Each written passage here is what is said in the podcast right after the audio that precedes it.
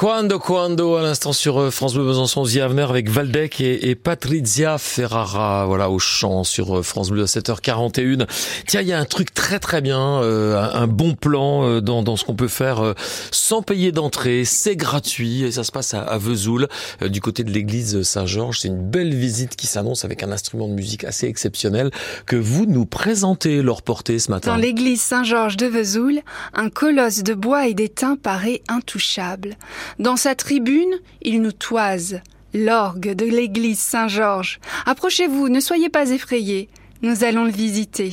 Venez, montons à la tribune. Voyez ce clavier, ces touches et ces tuyaux.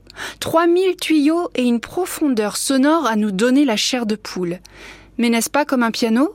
Pardi, l'orgue est un instrument à vent. Lui a été créé en 1772 par le facteur d'orgue Joseph Rabini, sculpté par l'ébéniste Antoine Cupillard et plusieurs fois transformé au cours du 19e siècle. Autant vous dire qu'il a eu plusieurs vies. La visite gratuite organisée mardi 16 août va nous éclairer sur son histoire et nous permettre de comprendre son fonctionnement et ses usages. Les places sont limitées, il faut s'inscrire auprès de la Maison du Tourisme de Vesoul. Mardi 16 août, allons visiter le magnifique orgue de l'église Saint-Georges à Vesoul. C'est gratuit?